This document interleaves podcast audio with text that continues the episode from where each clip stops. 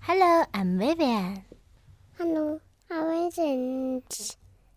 I wasn't. The name of the story is Where is Spot? Where is But Where is Spot? Not Spot. It's dinner time. Where can he be? Is he behind the door? no, no, no, bear, It's me, bear. Bear. Is he inside the clock? No, s- snake, It's me. snake. Is he in the piano? No, no, no, coupon, Oh, it's me. coupon, And bird. Bert. Is he under the stairs?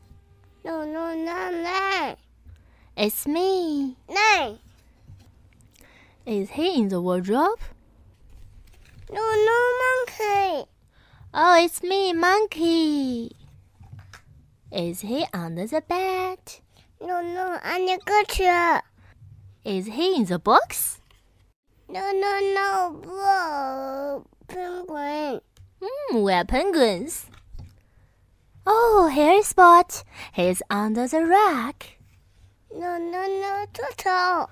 Oh, try the basket, the turtle said. Basket! Mama, Mm. Sportsman found his baby. Spot, but puppy. puppy. Good boy, Spot. Eat up your dinner. Okay, the end. Thank you. Thank you. Thank you for listening. See you next time. Bye bye. Bye bye.